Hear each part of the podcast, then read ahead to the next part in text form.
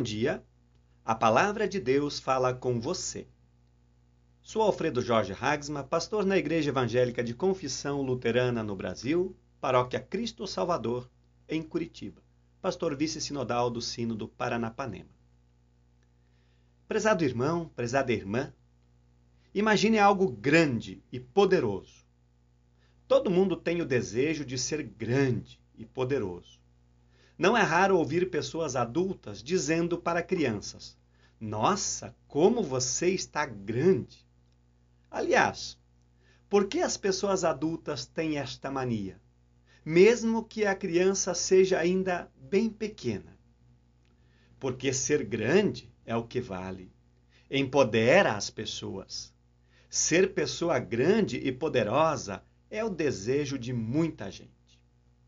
A palavra bíblica para esta manhã vem do profeta Jeremias, capítulo 10, versículo 6, e fala de grande e poderoso. Diz o seguinte: Ó Senhor, não há ninguém igual a ti. Tu és grande e o teu nome é poderoso. O profeta fala que Deus é grande e poderoso.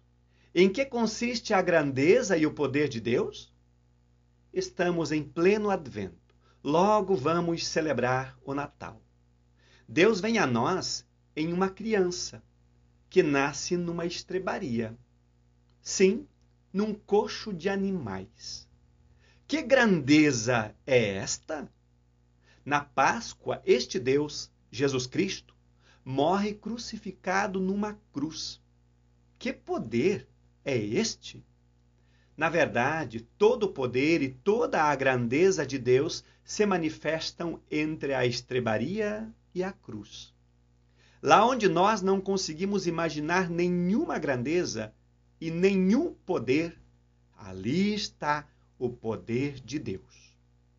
Quando os discípulos Tiago e João pediram para se assentarem à direita e à esquerda de Jesus, quando ele estivesse em seu trono glorioso, ouvindo o mestre o seguinte: Entre vocês não deve ser assim.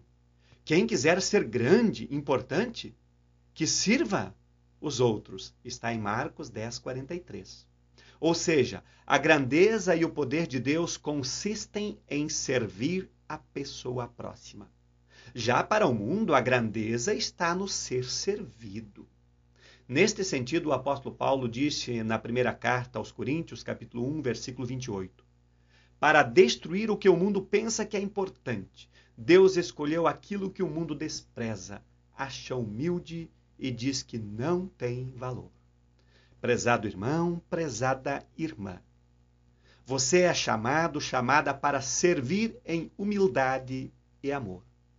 Descubra neste dia o seu poder e a sua grandeza no servir. Oremos. Obrigado, Deus, porque a tua lógica nada tem a ver com a lógica deste mundo. Sopra do teu Santo Espírito sobre nós para que possamos viver neste mundo conforme a tua lógica. Por Cristo Jesus. Amém.